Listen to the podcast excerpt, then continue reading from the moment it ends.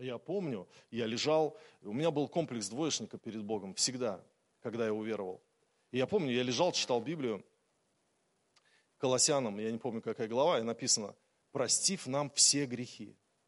Я, а, простив нам все грехи. Я чувствовал, как с меня что-то сходит, просто освобождение приходит от комплекса э, вины, простив нам все грехи, все, все, все, и тот, и этот тоже. А, простив нам все грехи.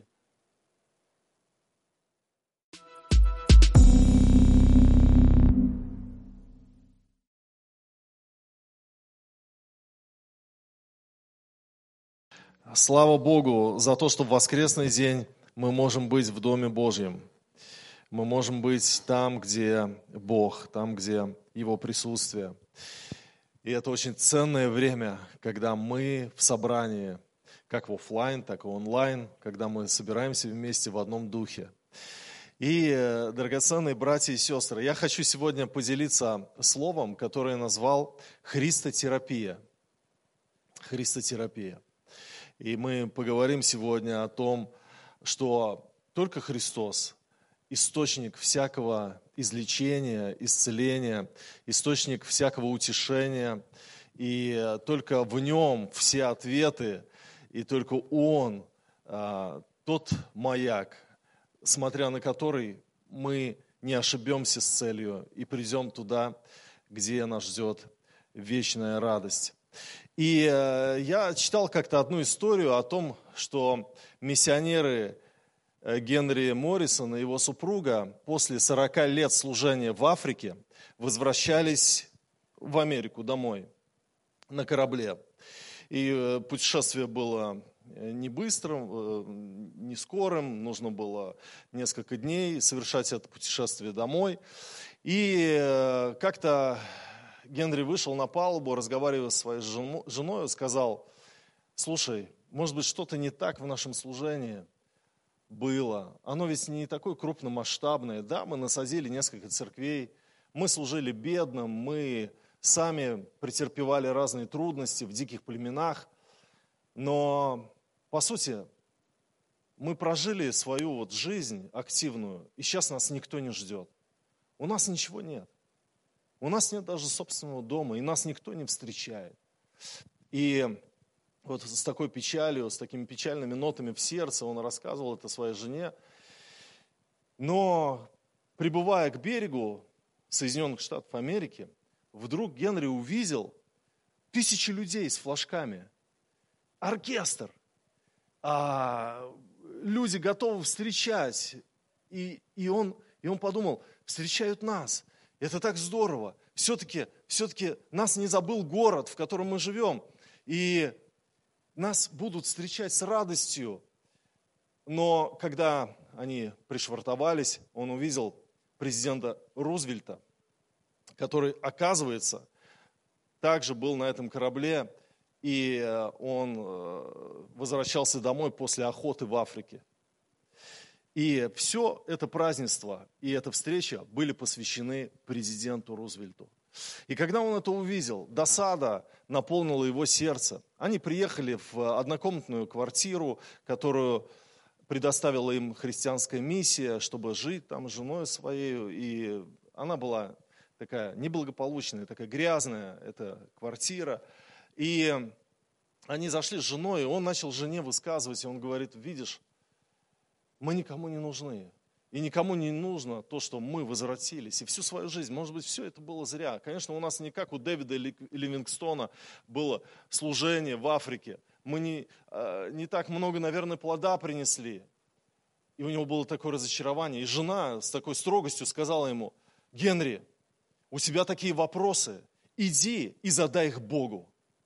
И тогда Генри пошел в свою комнату и молился – и когда он молился, через 10 минут он прибегает со светлым таким озаренным лицом и говорит своей жене, представляешь, я молился, и Господь сказал мне, Я видел его в видении. Он положил на меня свою руку, на мое плечо и сказал, Генри, ты еще не дома. И вот, а, знаете, вот эта история о том, что тебя будут встречать дома, да? И вот это слово Иисуса, ты еще не дома. Вот это слово, оно имело терапевтическое действие на этого миссионера, который устал, может быть, который э, разочаровался, который много чего претерпел. И вдруг во встрече со Христом он получил слово, которое озарило его ум, просветлило его сердце, дало ему утешение, что когда он придет на небо, то там не будут встречать там президента какого-то, там будут встречать верных слуг Божьих. И Христос этим словом, ты еще не дома, и как бы подмигнув ему, дал ему вот это утешение и надежду, то, что ты на правильном пути, и ничего не напрасно. Все, что ты делал, все это важно. Твое верное сердце и служение Богу. И вы знаете, вот когда мы рассуждаем о нашей жизни, мы встречаем разного рода ситуации, в которых у нас возникают вопросы. Почему так? Почему произошло вот все таким образом? Я ожидал другого, а получилось вот так. У нас есть какие-то вопросы, и, и тогда я верю, что у Христа есть лекарство. Его Слово – это лекарство. Его Слово, которое из, излечивает тебя от разных душевных травм. И когда ты прибегаешь ко Христу, и Он дает тебе свое Слово, то ты приобретаешь смысл тому испытанию, которое ты проходишь. Вдруг все становится на свои места, ты перестаешь роптать, ты перестаешь злиться. Вот эта накопившаяся энергия, э, напряжение такого жизненного, она выливается из тебя. Господь наполняет тебя Духом Святым. И вы знаете, в Евангелии от Иоанна, в первой главе, в первом стихе написано, в начале было Слово, и Слово было у Бога, и Слово было Бог и Слово потом стало плотью, обитало с нами, да, говорится о Христе. И вот это в начале было слово на греческом «логос». «Логос». А апостол Иоанн взял это слово греческое у Гераклита, можно так сказать, который дал ему когда-то значение, что это космический закон бытия, это не просто слово. И вы знаете, какое слово? Вот Христос это слово получается, да? Христос это слово это слово как возможность вообще что-то сказать. Без него ничего не начало быть. Это смысл. Это смысл бытия. Он есть смысл бытия. Апостол Павел сказал однажды, сколько, например, различных слов в мире, и ни одного из них нет без значения. Ни одного из них нет без значения. Я однажды прочитал одно интересное слово, хочу у вас спросить, знаете ли вы, что это? зигоматикус. Зигоматикус. Не знаете? Я тоже не знал. Такое интересное слово зигоматикус, а означает оно мышцы лица, отвечающие за улыбку. Вот сейчас у всех у вас, когда вы смеялись, проявился зигоматикус. То есть мышца лица, которая отвечает за улыбку, она сработала, так сказать. Да? Давайте вот включим зигоматикус. Аллилуйя. Логос – это не просто слово, это смысл. И смыслы помогают человеку. Смыслы помогают человеку не злиться. Например, у вас соседи когда-нибудь делали ремонт, и вы просто устали от этих звуков и раздражались на это. Но когда вы включали смысл, понимание того, что и вам предстоит делать ремонт, и ваши соседи должны тоже потерпеть. Вы отпускали же эту ситуацию? Легче же было отпустить эту ситуацию, не стучать по батарее там соседям, не злиться э, слишком на них.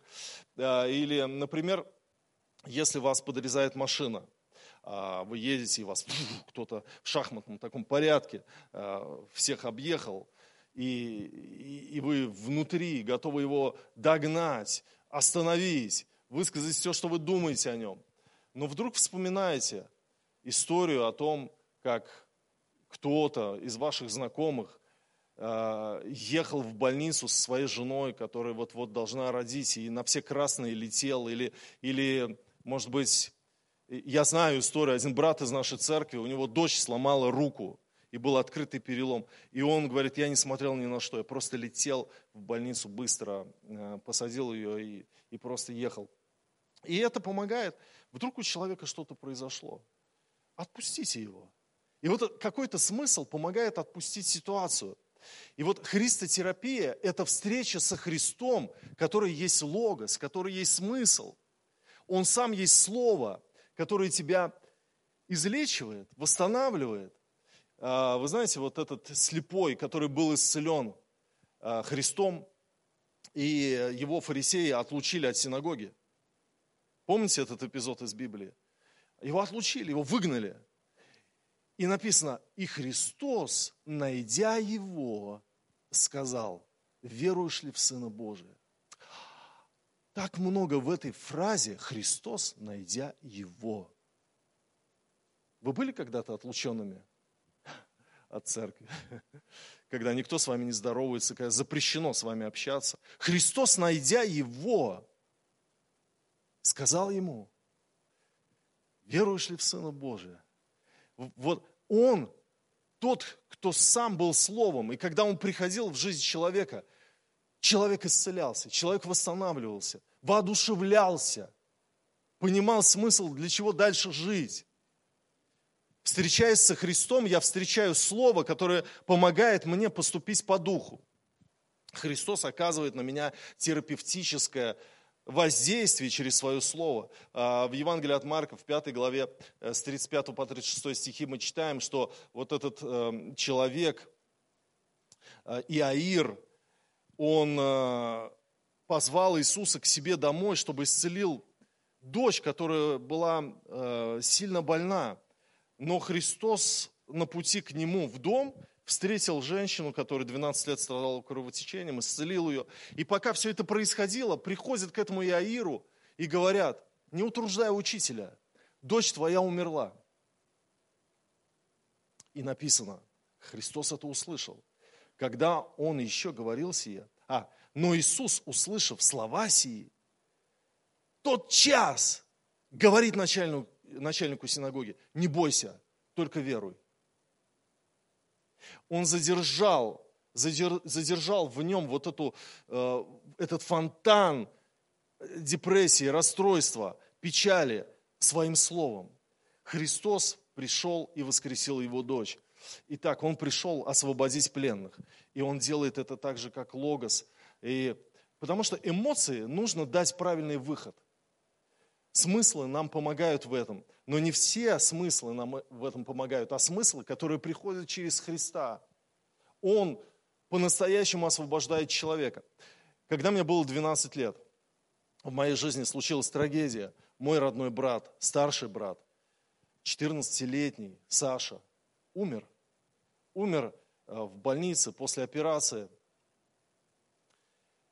И, кстати, у него был такой же диагноз, как у Кристины, но Кристине сделали операцию раньше и, наверное, сделали лучше операцию, и она жива до сих пор, слава Богу. А э, Саша умер в больнице. И это была сильная трагедия в моей жизни. Это большое было потрясение. Я потерялся в реальности. Я не помню, как прошли те дни. Все прошло в слезах. Боль каждое утро от осознания того, что нет в твоей жизни брата. Его просто нет. И и я тогда начал искать. Начал искать, я побежал в библиотеку, я набрал книги по философии и, и, и, и читал Соловьева э, и подчеркивал, э, выписывал, вернее, те предложения, где было слово «Бог» или «боги». Я хотел найти истину, где мой брат, где же он.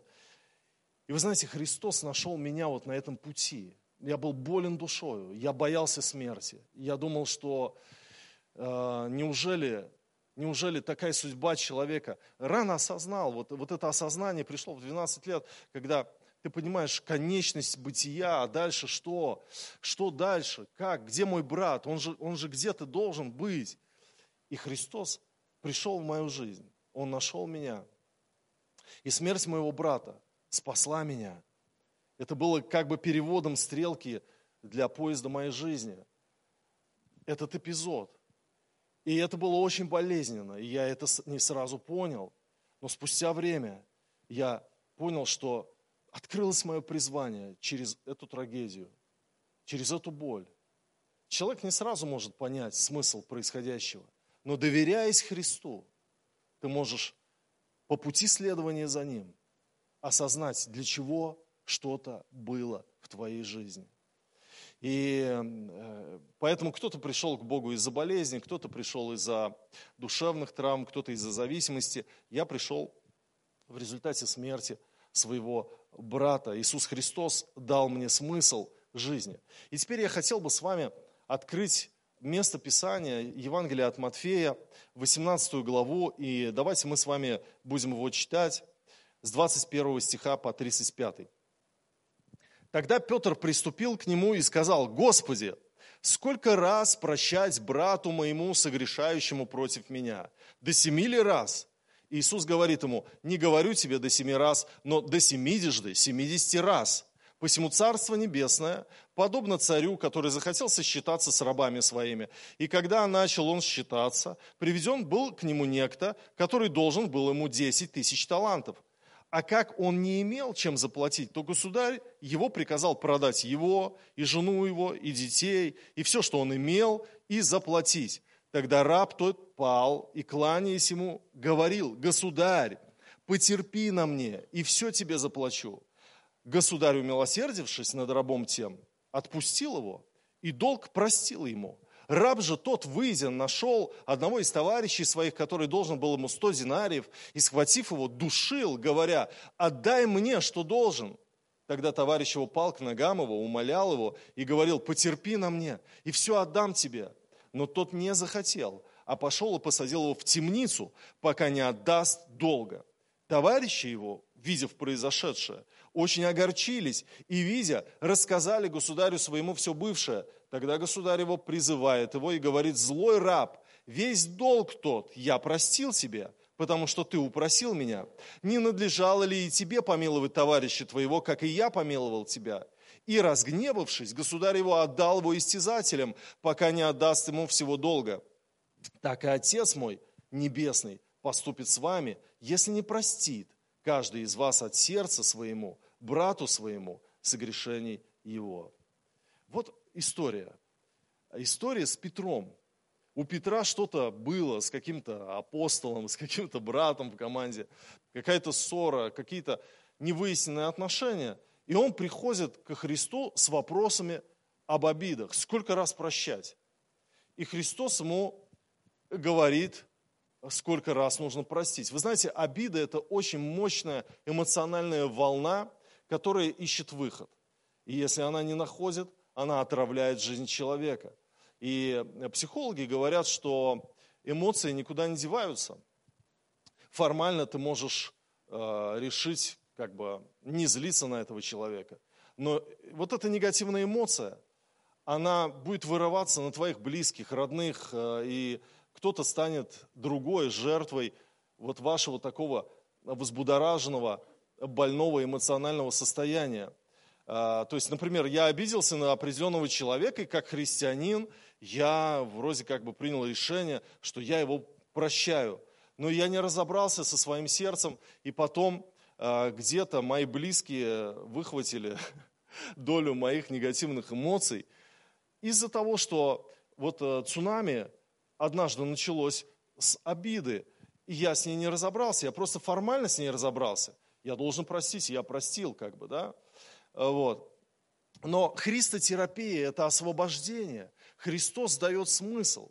И вот освобождение, оно во Христе, в Слове Его, да. И смотрите, здесь мы читаем, а, Матфея 18, 22. Иисус говорит Петру, не говорю тебе до семи раз, но до семидесяти, семидесяти раз. Вот если бы Христос здесь закончил, то это было бы просто буквой закона. Петр приходит к нему и говорит, до семи ли раз прощать мне брату своему? А Христос говорит, не до семи, а до семидесяти, семидесяти раз.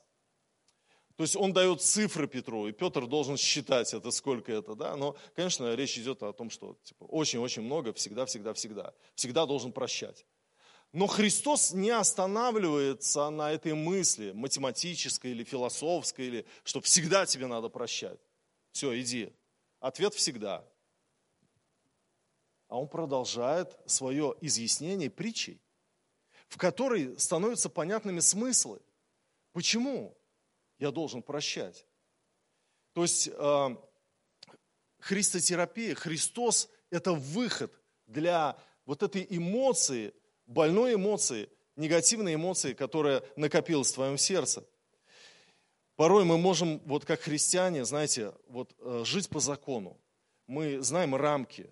Нельзя блудить, нельзя э, врать, нельзя гневаться, нельзя э, там курить, э, непристойные какие-то фильмы смотреть. Нельзя, нельзя, нельзя. И мы живем в этом. И мы выдерживаем это. Мы, мы выдерживаем, мы, мы не смотрим ни на кого с вожделением, мы ни на кого не обижаемся. Мы же христиане. Мы не должны обижаться. Поэтому я прощаю тебя, брат, во имя Иисуса Христа. А, но внутри страсти, эмоции, различного рода негативные эмоции, они наполняют тебя и где-то тебя разрывает, просто разрывает, но ты этот разрыв благочестиво подметаешь за собой, и ты такой все равно правильный, но нервный, нервная система расшатана, злой постоянно, и все удивляются, как же это христианство такое, что вот такой злой человек. Ну ты правильный зато, злой, но правильный.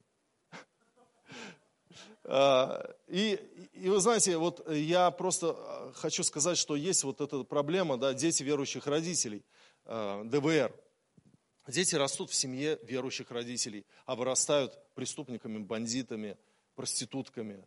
Такое есть. Это явление в христианском мире. Почему? Потому что они знают, как правильно.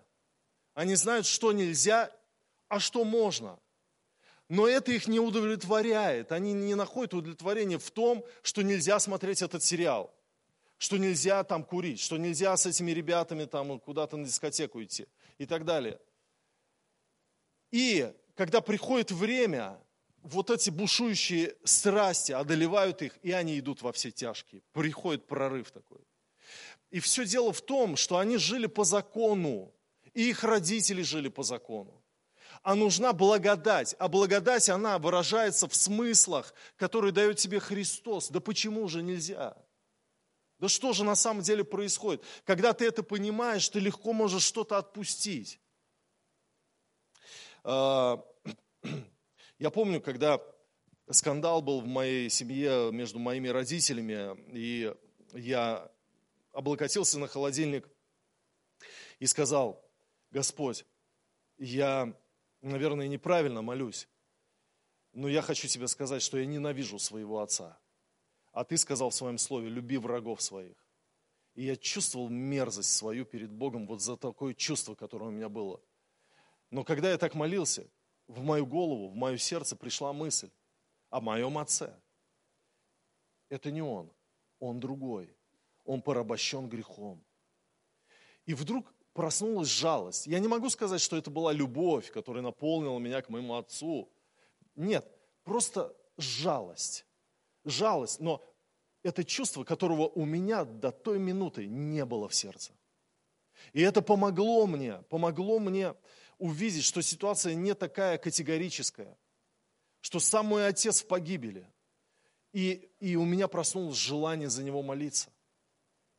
И потом Бог спас его и изменил всю эту ситуацию. Я хочу сказать, что именно Христос, когда мы прибегаем к Нему, Он дает тот смысл – который освобождает тебя. Встречаясь со Христом, мы встречаемся со смыслом. Поэтому не просто не грешить, нельзя грешить, а найди смысл в том, чтобы не грешить. А какой смысл в том, чтобы не грешить? Например, Екклесиаст в 7 главе, в 17 стихе пишет, «Не предавайся греху и не будь безумен, зачем тебе умирать не в свое время?» Опа! А это мне помогает. А я не хочу. Я не хочу грешить, потому что я не хочу умирать не в свое время. Я хочу прожить жизнь, исполнив свое призвание. Я не хочу умирать не в свое время. Поэтому я не хочу идти грешить. Ребята, давайте без меня. Я хочу жить со Христом и исполнять Его волю. То есть, или там, например, в 1 Петра 3.10 написано, «Ибо кто любит жизнь и хочет видеть добрые дни, тот удерживает язык свой от зла и уста свои от лукавых речей». Поэтому хочу видеть добрые дни. И как-то легче мне стало. Как-то легче стало.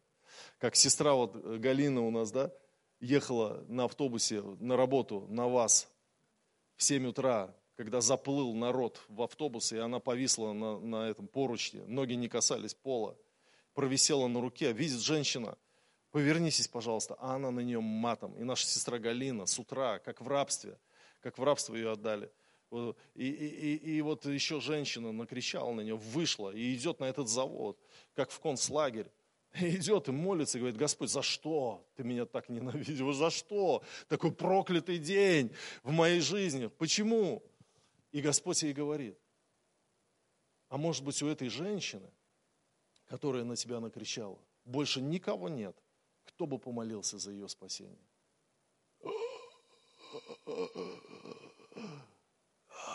Господь, спаси ее, вот ее грешницу, спаси ее, Господь, ее детей, ее спаси, Боже. Помолилась. И после молитвы так светло стало, день-то какой хороший.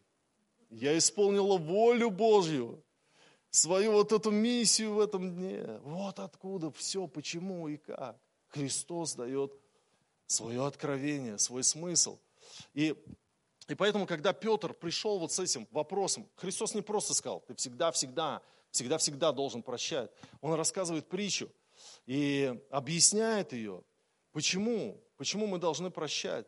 Вы помните, апостол Павел во 2 Тимофею 4,16, он пишет, при первом моем ответе никого не было со мною, но все меня оставили. Это было состояние вот этой оставленности, да, то, что вот, ну, предательство. Ты один остался, как служитель. Сейчас тебя будут судить. Все отвернулись, все свои, там, команды, близкие люди, все ушли. И он в таком состоянии был. Но 17 стих есть дальше. Господь же предстал мне и укрепил меня, дабы через меня утвердилось благовестие, и услышали все язычники, и я избавился из львиных челюстей. Он говорит, Господь предстал мне и дал мне понимание, что то, что я прохожу, я не должен поколебаться. От меня зависит, утвердится благовестие или не утвердится. От меня сейчас зависит, как я отнесусь к этому. Господь мне дал слово, что и он, он дал мне укрепление, что я должен быть сильным. И говорит, и я избавился от львиных челюстей. Понимаешь, когда вот ты лев, он просто схватил себя пастью своей, и ты а, -а, -а умираешь уже духовно, но ты молишься Христу, ты прибегаешь ко Христу, и Христос тебе объясняет, слушай, а вот сейчас не время быть слабым, а вот сейчас ты, Павел, должен быть сильным. Вот как никогда, вот самое время тебе сейчас не поколебаться, потому что от этого зависит то, как другие верующие а, будут твердыми в вере. А, все, Господь, я понял, я понял, это моя миссия, я должен быть сильным. И апостол Павел укрепился. Поэтому, друзья, мы должны понять, что э, Писание, когда мы его читаем, мы многое видим как закон. Но Христос, Логос, Слово, это благодать. Закон произошел через Моисея, благодать и истина произошли через Иисуса Христа. И нам нужен Христос, чтобы исполнить предписание Слова Божьего. Да? Вот. Поэтому когда мы приехали в Тольятти, это был 21 год назад, ой, 20 лет назад, простите, а, я шел по Приморскому после консультации, на Жукова у нас был офис, по-моему, и пришла сестра, она пришла к нам из другой церкви, у нас не такая большая была церковь по сравнению с другими церквями в городе. Мы только начали свое существование. Она пришла и обличала меня. У нее был целый список обличений. И я шел после этого по Приморскому пешком домой. И когда я шел, я говорил, Господь, зачем я сюда приехал? Зачем мы сюда приехали в Тольятти? Здесь большие церкви.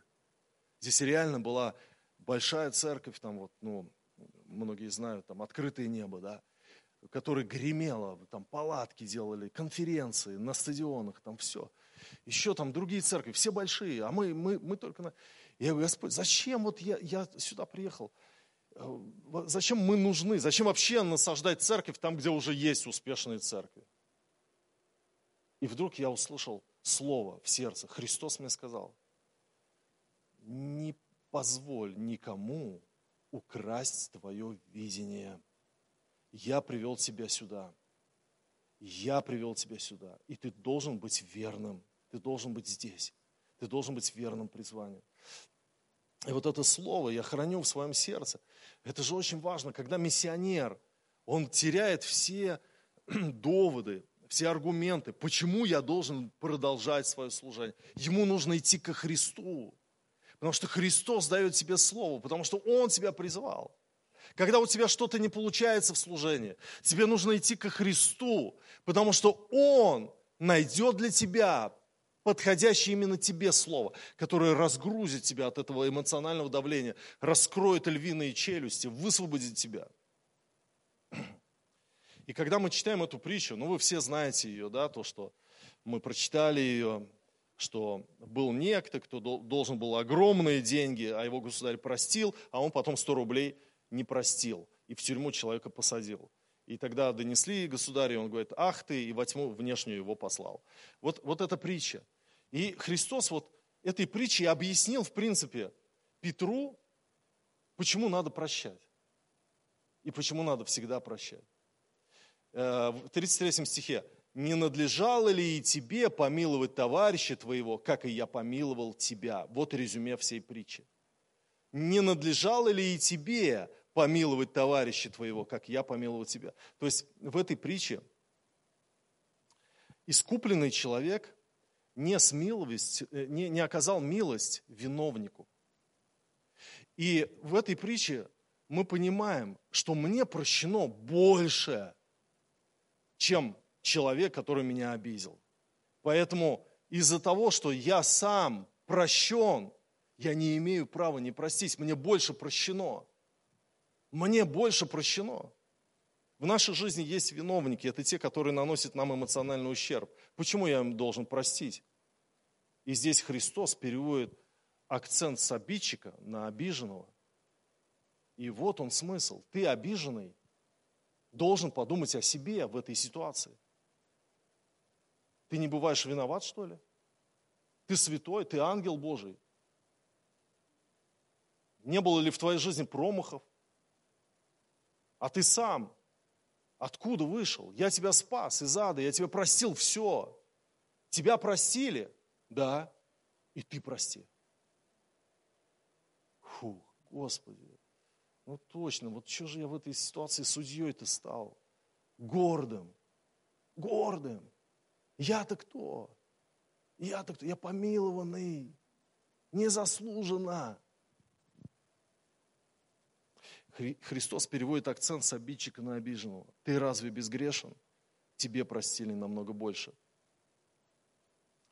Помните, а, женщина, взятая в прелюбодеянии, привели к Иисусу и подняли камни, хотели ее побить. И спрашивают, провоцируют Христа. Нам побить камнями ее? Ведь закон Моисеев гласит, что такую надо побивать камнями. И Христос говорит, вот что значит христотерапия. Он говорит, кто из вас без греха, первый брось в нее камень. Он перевел акценты, просто перевел акценты с нее, с преступницы, на них самих. А вы, вы не преступники? Кто из вас без греха? Первый брось камень. И начиная с большого до малого, все побросали камни и ушли. И он остался с одной, с ней. Никто не осуждает тебя? Нет. И я тебя не осуждаю. Иди впредь больше не греши. Это такое освобождение. Христос кому-то и сегодня говорит через это место Писания. Я помню, я лежал, у меня был комплекс двоечника перед Богом всегда, когда я уверовал. И я помню, я лежал, читал Библию, Колоссянам, я не помню, какая глава, и написано, простив нам все грехи. Я, а, простив нам все грехи. Я чувствовал, как с меня что-то сходит, просто освобождение приходит от комплекса Э, вины, простив нам все грехи. Все. Все. Все. И тот, и этот тоже. А, простив нам все грехи.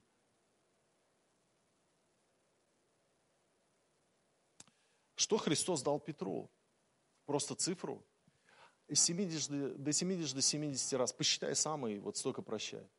Просто показал высокую планку. Нет, он объяснил ему смысл прощения. Смысл – это открытый шлюз для выпуска негативной эмоции в правильное русло. И не только эмоции, это выход для любого искусительного заряда внутри. Христос освобождает.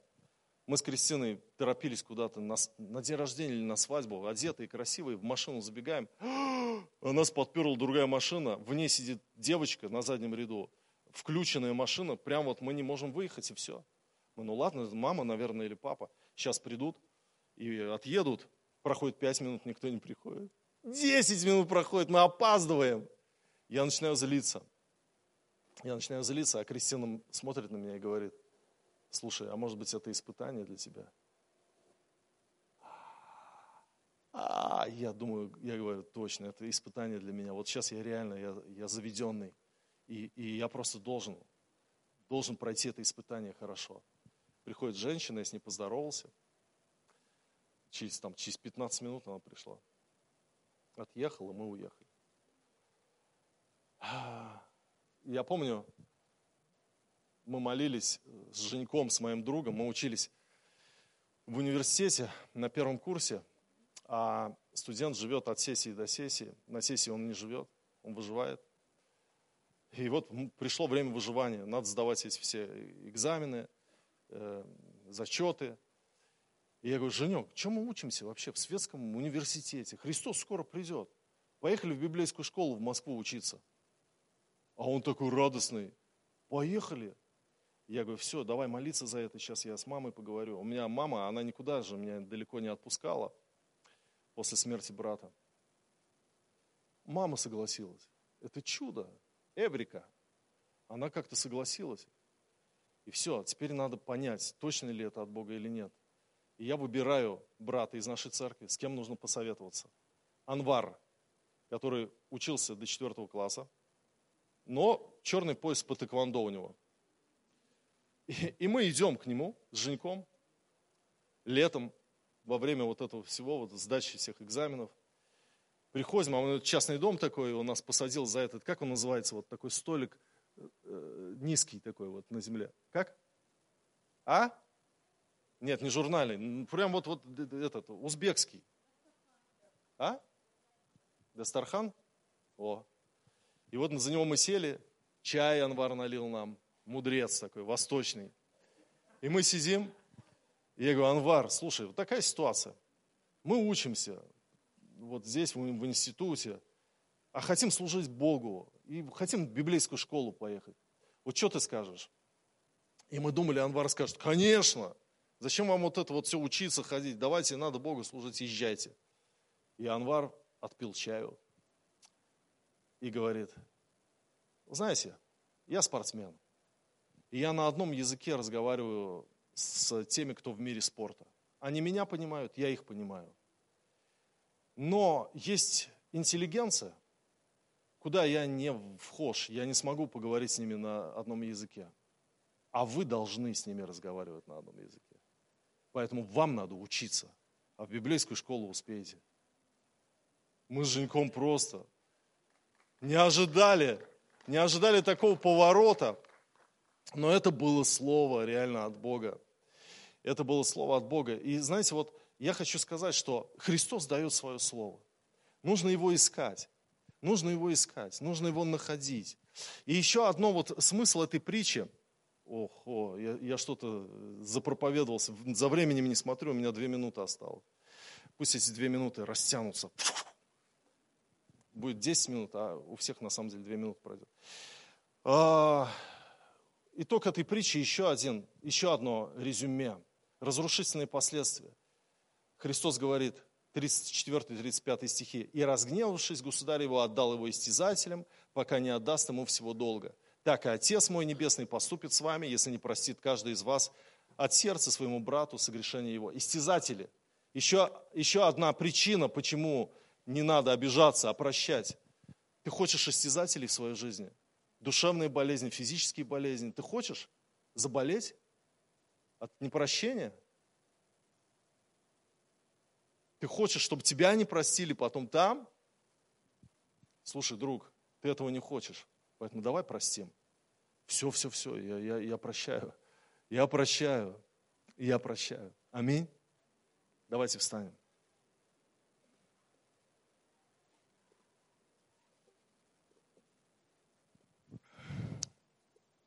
Аллилуйя. Слава Тебе, Господь. Мы благодарим Тебя. Аллилуйя. Мы славим Тебя, Господь. Мы приходим к Тебе как к источнику всяких смыслов. Как к Слову, как к Логосу, как к Богу Слова. Господь, освободи наши сердца от всякой скованности, непрощения, обиды, Освободи нашу жизнь, Господь, от непонимания в отношении происходящих событий.